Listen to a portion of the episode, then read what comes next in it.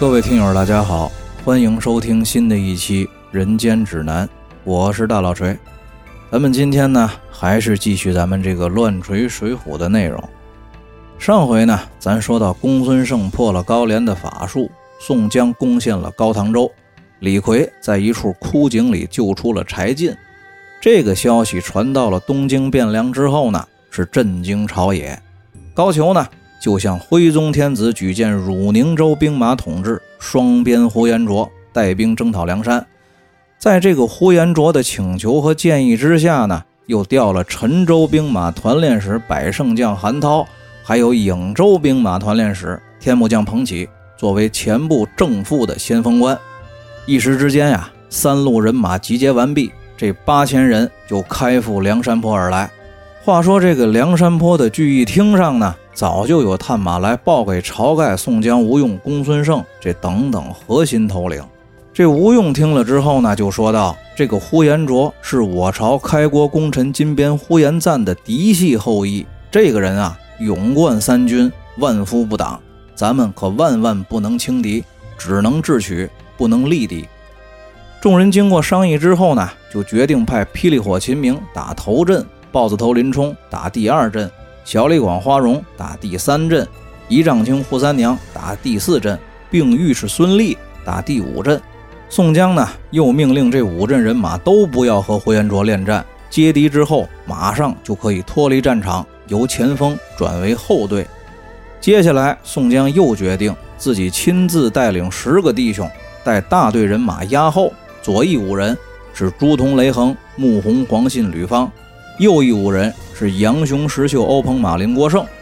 水路呢再派李俊、张衡、张顺，还有阮家三兄弟驾船接应，又派了这个李逵和杨林带领步军分作两路埋伏救应。一番指挥调度之后呢，这前锋队伍就以秦明为首带队先行下山，在这个山下水边空旷平缓的地方安营扎寨，列成了阵势，以逸待劳。等候呼延灼的先锋军，等候了一天呢，有探马来报说，呼延灼手下的正先锋，也就是百胜将韩涛，带领先头部队来到战场，在离梁山前锋部队几里远的地方驻扎。秦明的脾气虽然说急，但是呢，此刻没有得到宋江的命令，当晚呢，也没敢贸然主动攻击。第二天清晨，两军对垒，双方呢。是各自擂鼓摇旗，呐喊助威。官军阵上呢，这个韩涛就跃马横槊出阵叫战，秦明呢拍马抡棒迎战韩涛。俩人斗了二十多个回合，这个韩涛呢渐渐的觉得吃力，正要使个破绽拨马回阵的时候，这官军后队的主将呼延灼已经带队赶到，见这个韩涛不是秦明的对手，就命令传令兵鸣金收了兵。叫回了韩涛，自己呢，则是抽出了双鞭，催动坐下那匹御赐的踢血乌骓马，就要上阵厮杀。林冲呢，此时挺丈八蛇矛出马，换回了秦明来战呼延灼。这个秦明因为来的时候就有宋江的命令，见自己已经完成了既定的作战任务，打完了第一阵，回马的时候啊，就把手里的狼牙棒一挥，带着自己本部人马从左翼撤退。就绕到了山坡后头。咱们不提这个秦明带队撤退，单说这战场上，林冲和呼延灼一条丈八蛇矛舞的那是上下翻飞，神出鬼没，跟这个呼延灼枪去鞭来，打了五十多个回合，旗鼓相当，不分胜负。这第三波的花荣领兵杀到，就把这个林冲替下了战场。林冲呢，也是带着本部人马，遵从了宋江的命令，脱离了战场。撤到了山坡后边，这官军队伍里呢，正好呼延灼的后队杀到，彭起出马，把呼延灼也换下了阵，端着三尖两刃刀，直奔花荣而来。花荣迎住了彭起，俩人是刀枪并举，战了二十多个回合。彭起呢，渐渐不敌。呼延灼正要催马上前助战的时候，扈三娘带领着本部人马也杀到了，高喊了一声，就换下了花荣。花荣呢？带队从右翼撤离，这个呼延灼呢，见梁山此时派了一名女将出战，自己就先是心里轻了敌，于是呢就没有继续上阵助战。彭起这个彭起见是女将，换了花容也没在意，于是呢，又拍马来战扈三娘。而此时呢，孙立带着梁山的第五队人马也已经赶到，立马在远处啊替这个扈三娘关敌料阵。只见这个扈三娘手舞双刀迎战彭起，是丝毫不露败相。俩人呢打到了二十多个回合，二马错蹬，这个扈三娘拨马就往斜刺里走。彭起呢立功心切，不知是计，一心就要活捉这个女将，打马就追。却见这个扈三娘啊，把双刀就挂在了得胜钩上，伸手从身边的兜囊里掏出来一条丝线编织的红锦套索，上头啊还有二十四个带倒刺的钢钩，故意放慢马的速度。回头看这个彭起追得近了，甩手就把这套索给抛出去，随即呢马上就催马加速。这彭起啊措手不及，被这套索给勾住，下意识的勒了马。减慢了速度，这两个人的速度这么一加一减，就正好被这个扈三娘给得了手。彭起呢，被一下就从马上给扯了下来。孙立见状呢，马上就命令手下人手一拥而上，七手八脚的就把彭起给捆绑了起来。呼延灼一见自己的副手落马被擒，心中大怒，打马举着鞭就来斗这个扈三娘。俩人打了十几个回合。扈三娘在招数和打法上其实并不输给呼延灼，只是由于这个力量上的差异，所以说打得比较吃力，渐渐的体力不支，一招失手，这手里的刀啊险些被呼延灼给震飞，心知再打下去必然吃亏，况且呢自己已经立了首功，活捉了彭起，没有必要再跟这个呼延灼缠斗，于是呢，扈三娘就在孙立的掩护之下打马就撤。带队脱离了战场，到山坡后方隐蔽。而此刻，这个宋江也已经带着朱仝、雷横、杨雄、石秀等等十名头领赶到，立马在阵前观看这个孙立和呼延灼厮杀。这两个人，一个人使单鞭，一个用双鞭，那打的也是棋逢对手，斗了三十多个回合，不分胜负。这个官军队伍里的韩涛见战友彭起被擒。又唯恐主将呼延灼跟这个孙立拼斗时间长了失手，就传令后队人马一起冲杀，掩护主将呼延灼。宋江见了呢，也马上命令三军进行反冲锋。这个时候，隐蔽在主力部队背后的秦明、林冲、花荣、扈三娘带着四路人马从两翼包抄，准备包这个呼延灼的饺子。宋江这个战术啊，平心说是成功的，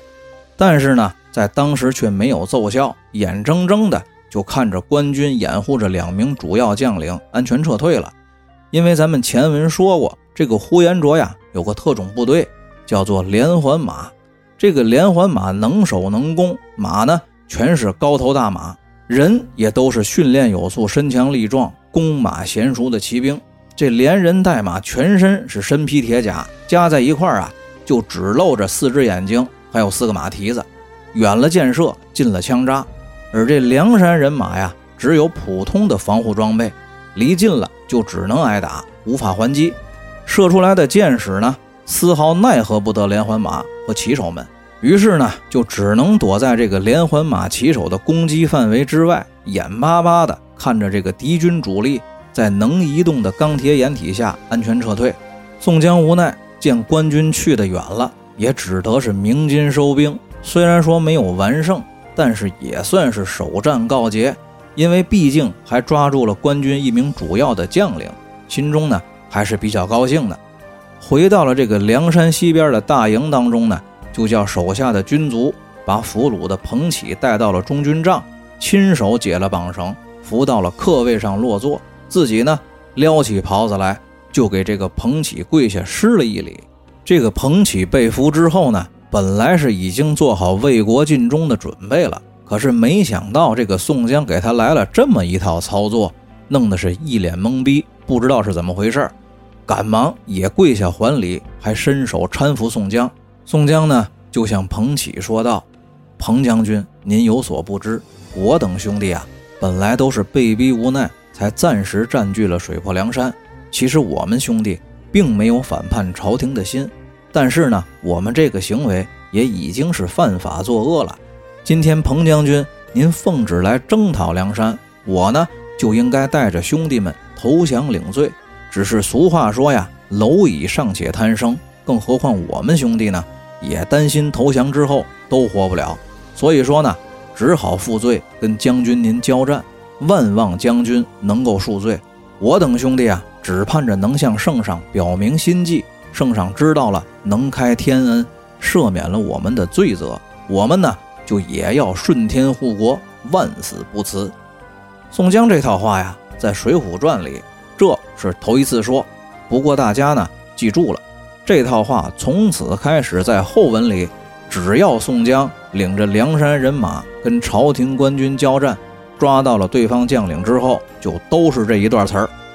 这个彭起听了呢，当然也是跟宋江客气吹捧了几句，说什么只要有机会，就会替宋江向朝廷反映反映，有困难要上，没有困难创造困难，咱们也得上。随后呢，宋江就安排了人手把彭起送回了山寨，安排和晁盖会见，自己呢，则是在营里处理军务、调物资、犒赏三军。咱们撂下宋江这边不提，单说呼延灼在连环马的掩护之下后撤了二十多里，安营扎寨。晚间呢，跟这个韩涛在中军帐里商议如何继续进剿梁山的计划。这俩人议定啊，如果再跟梁山人马交锋的时候，可以把这三千连环马列在阵前，建立前锋阵线，每三十匹马为一组，用铁环连接，分为一百组。以单列横队的形式摆开阵势向前推进，五千步兵呢列在连环马队身后，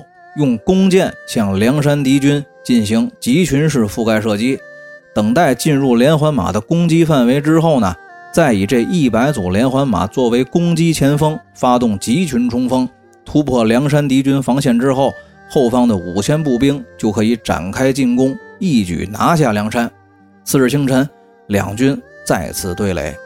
这个呼延灼和韩涛按照既定的战术摆出了阵势，两个人在后队压阵。梁山方面呢，宋江则是把马军分成了五队摆在了阵前，后队派了十名头领策应，左右两翼也安排了穿插迂回的人马。两边摆好了阵势之后呢，宋江就派秦明出马叫阵，命令这三军呀，又是摇旗擂鼓，又是呐喊助威的折腾了半天。这对方敌军的阵上根本就没有人出来应战，宋江呢不由得心里纳闷，亲自催马向前瞭望情况，见对面官军队伍里不仅没有人应战，而且呢还旌旗不摇，战鼓不响，连个动静都没有，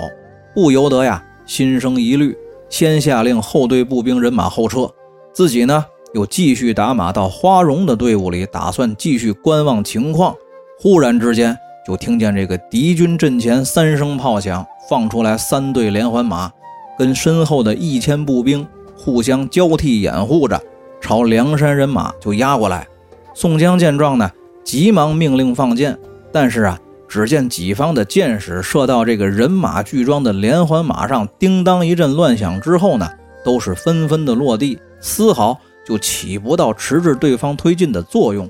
而自己这边的兵卒呢，反倒被来自以连环马队为掩体的官军步兵射过来的箭矢伤了不少。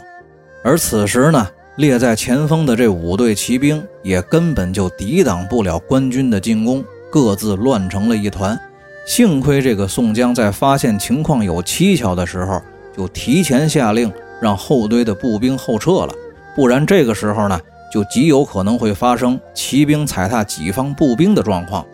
话说当时啊，这战场上是一阵大乱，吕方、郭盛和朱仝、雷横等十个人护着宋江撤退，梁山队伍呢也被官军的连环马队压缩到了水边一线，眼看就要无路可退的时候，从芦苇丛中就杀出了李逵和杨林的伏兵队伍，掩护着宋江还有众人上了李俊、张衡、张顺还有阮氏三兄弟来接应的战船，这才脱离了险境。逃回了鸭嘴滩，清点人数的时候呢，发现虽然折损了一部分人马，但是所幸众位头领都在，只是林冲、雷横、李逵、石秀、孙立、黄信六个人受了一些箭伤，石谦、石勇、孙兴、顾大嫂也狼狈地逃回了山寨。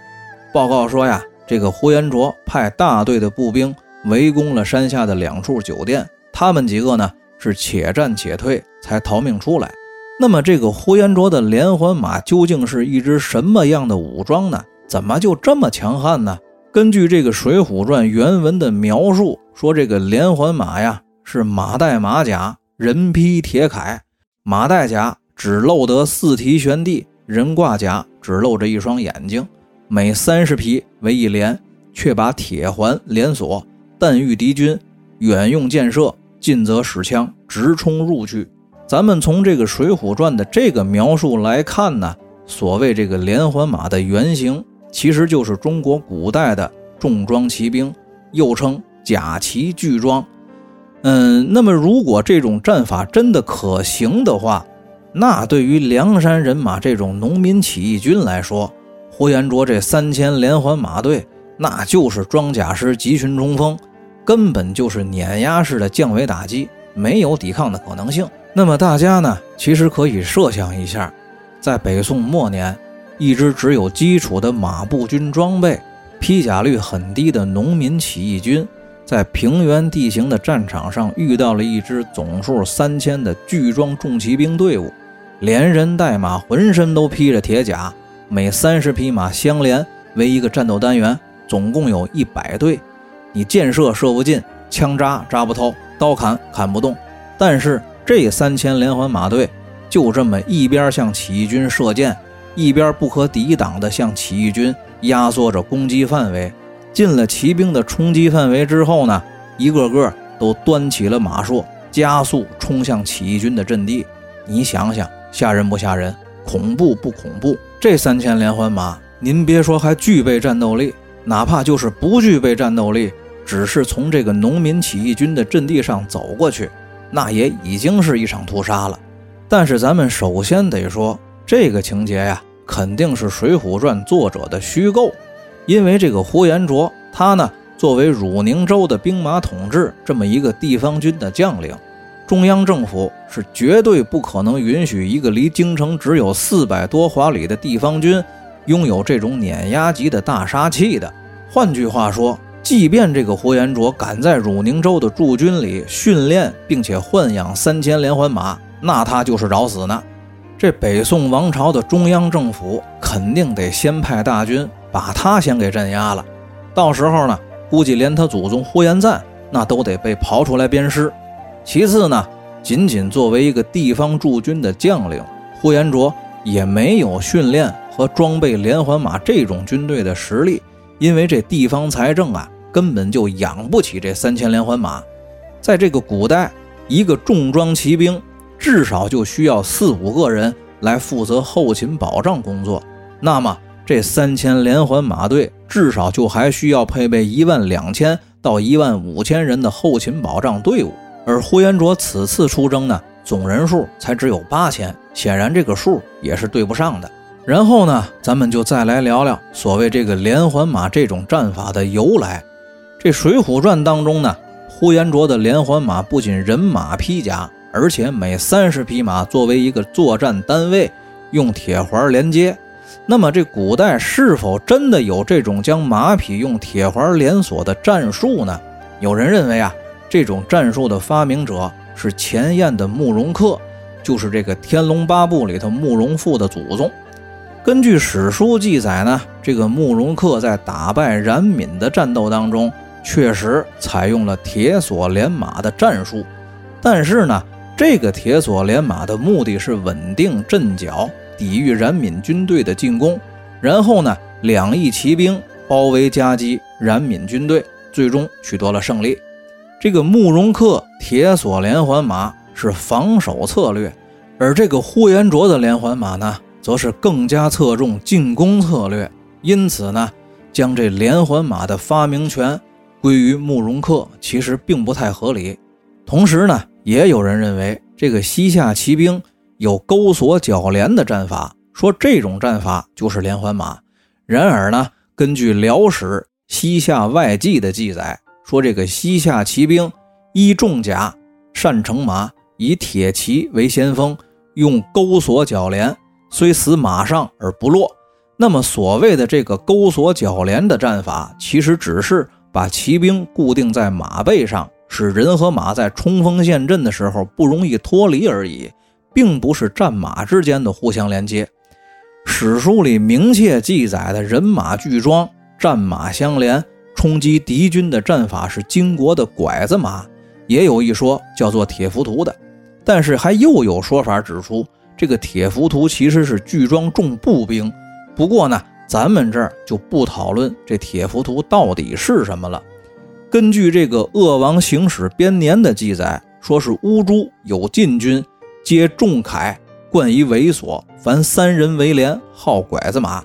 而即便是这个拐子马，也没能所向披靡，反而一败涂地。顺昌一战呢，史书上写。官军以枪标去其兜谋，大斧断其臂，碎其手。郾城一战，这个拐子马被岳家军用麻扎刀砍马腿，一马粪，二马皆不行，坐而待毙，僵尸如秋。后世呢，也有人对此提出了质疑，而且这个人还是金人的后裔，就是乾隆皇帝爱新觉罗弘历，在以他的名义编纂的《御批通鉴集览》中这样写。北人使马，唯以控纵便捷为主。若三马联络，马力既有参差，势必此前比却；而三人相连，或勇怯不济，勇者且为怯者所累，此理亦明者。这意思就是说呀，北方游牧民族的骑兵战术是以人马操控方便快捷、骑兵突击迅速为主的。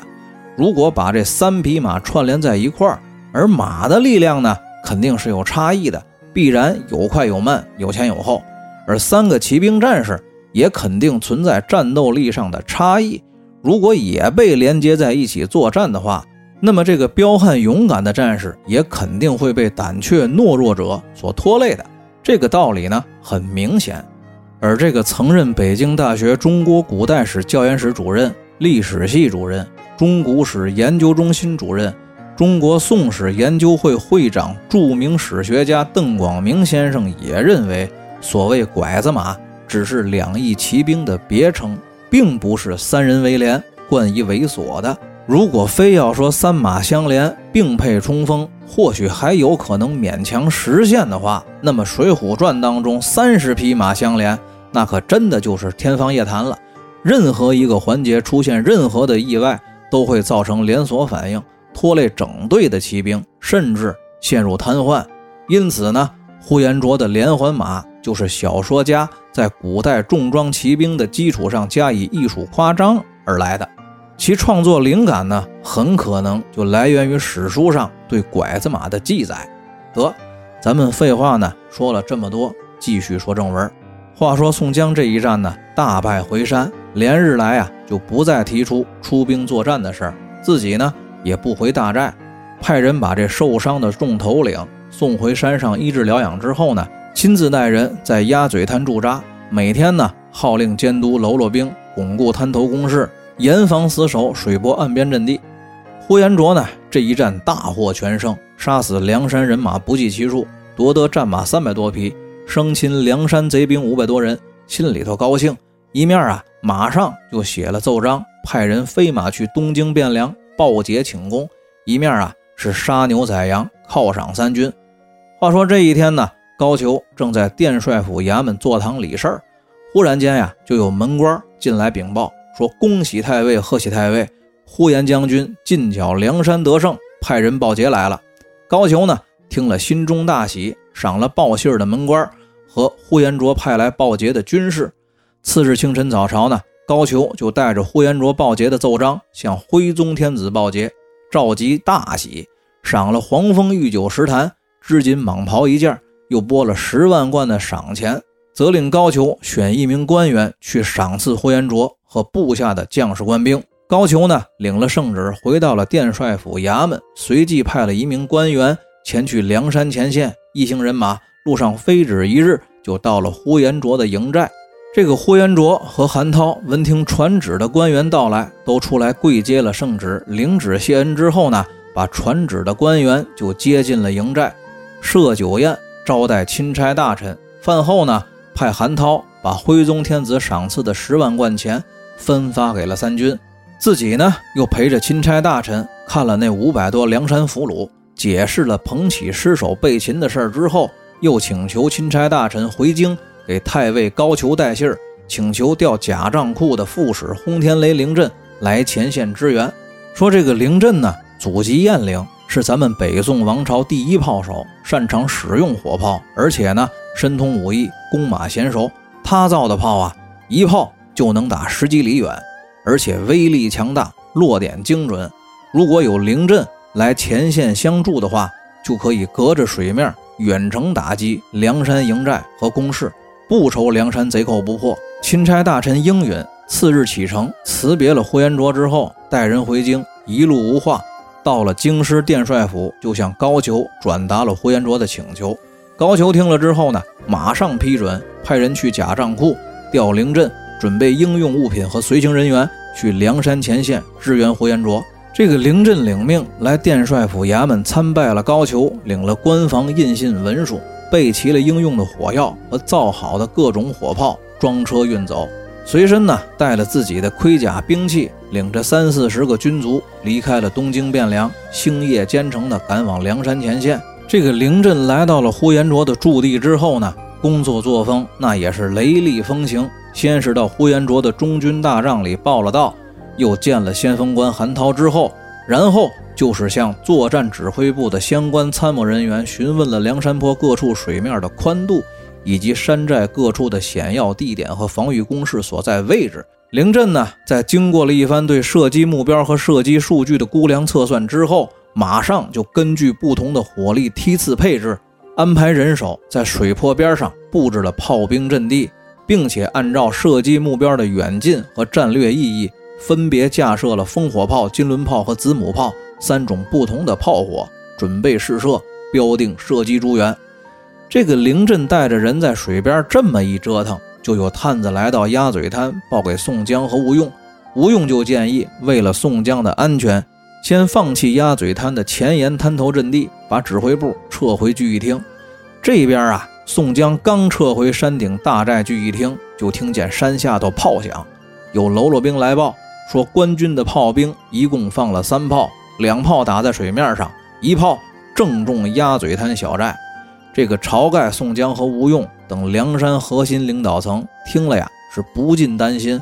光是呼延灼的装甲步兵师就已经无法应对了，现在呢，官军又增加了远程火力打击能力。如果等这凌阵把炮兵阵地完全布置好，再把所有的射击诸元都标定完成，那官军就能在炮火的掩护下进行抢滩登陆了。所以呢，就必须迟滞或者粉碎官军的作战意图。众人经过商议之后呢，吴用就决定派小股战术精英到水边袭扰，引诱凌阵实施抓捕凌阵的行动。晁盖呢？派了李俊、张衡、张顺，还有阮氏三兄弟六个人在水面行动，又派了朱仝、雷横迂回到鸭嘴滩岸边策应。这六个水军头领呢，领命带人下到了水面。李俊、张衡先带了四五十个水性好的兄弟，驾了两条快船，从芦苇荡里潜行到了水边。后头张顺和阮氏三兄弟带人驾着三四十条小船接应。李俊和张衡带人上了岸。摸进了凌阵的炮兵阵地，噪声式进行了袭扰。凌阵呢，果然就上马提枪，带着一千多人来追赶。张衡、李俊并不和凌阵交手，当时是带人就跑，跑到了水边，上了船，故意显得惊慌失措，手脚忙乱，吵吵嚷嚷的开不了船。见凌阵追过来，纷纷跳船下水逃走。这个凌振见梁山的众人。跳水逃跑，扔下了三四十条战船在岸边，不知是计，心里还高兴呢，觉得有了这三四十条船，自己的炮兵就能够直接布置在梁山的滩头阵地上，火力就可以直接覆盖梁山的防御工事。于是乎呢，就带着手下这一千多人，马上就抢了船，准备渡过水面，占领滩头阵地。此时呢，为了使凌阵不疑心这个鸭嘴滩是个空寨。雷横和朱仝也带着人在岸上吵吵嚷嚷的造声势，凌震呢马上就命令部下加紧划船，准备抢滩占领梁山滩头。可是没想到啊，这三四十只战船刚刚划到水面中间，对岸的雷横和朱仝就带人敲起锣来。这个凌震心里头正纳闷呢，就从水下钻出来三四百梁山的水兵，把预先堵在船尾的木塞全都给拔了。顿时，这个湖水就倒灌进了船舱。凌震呢，急忙下令掉头，要趁这个船还没沉的时候撤回岸边。但是，一切已经晚了。这水下的梁山水兵已经趁乱把船桨和船舵都拽进了水里。这三四十条船呢，就在水面上打转。一群人呢。在船上乱作了一团。这个时候，又有两个水军的头目从凌阵的船两边钻出水面，一左一右、一上一下的同时用力，就把这个凌阵乘坐的船扣在了水里。凌阵落水，而阮小二呢，就在水里专门等着凌阵落水。此刻见凌震从船上栽落，从凌震身后啊，一把就揪住了发髻，几下就把凌震灌晕。随后呢，伸手一搂脖子。让凌震的口鼻露在水面上头，拖着凌震就游回了鸭嘴滩岸边。先是控了水，又用绳子把这凌震给捆了个结实，押回了聚义厅。这梁山的头领们在水里擒了凌震，又活捉了凌震手下的二百多炮兵。凌震带出来的这一千来人啊，淹死了一半，只剩下二三百人逃回了营寨。这个呼延灼闻信带兵赶来救援的时候啊。梁山泊水边这场战斗，那都已经完事儿了。梁山水兵连船都捞走了，自己啊也过不去，箭呢也射不着，只得望水兴叹的骂了一阵街，带人回了营。却说这个凌震被押回聚义厅之后呢，宋江见了，自然又是一番假惺惺的亲自松绑、让座、磕头谢罪，外加日常的表明心迹。凌震呢也是无可奈何，只是跟宋江说。担心自己在东京汴梁城里的老小家人受到牵连，宋江呢就马上又派人连夜赶去东京汴梁接凌震的老小家人上山。凌震这才放心，答应在梁山安身入伙。次日啊，晁盖摆下了宴席，给凌震压惊，也是庆祝梁山新得一个头领入伙。席间呢，宋江等人又讨论起这个呼延灼的连环马，实在是无法应付。众人正在一筹莫展之际，这个金钱豹子汤龙起身说：“呀，自己家是祖传的铁匠出身，父亲呢曾经在延安府老崇经略相公帐下打造兵器，会打一种钩镰枪，这种枪专门能破连环马，自己可以画出图样打造这种枪。他呢还有一个表哥叫徐宁，是东京汴梁的金枪班教头，人称金枪将。”祖传的勾连枪法天下一绝，如果咱们能够请来金枪将徐宁，把勾连枪法交给梁山军队，那就可以对付呼延灼的连环马队。宋江听了呀，是心中大喜，跟吴用商议如何请金枪将徐宁上山的计策，这才引出来石谦下山盗甲，汤龙转徐宁上山，要大破连环马。好了，今天的故事呢，就先讲到这儿，大家下期再见。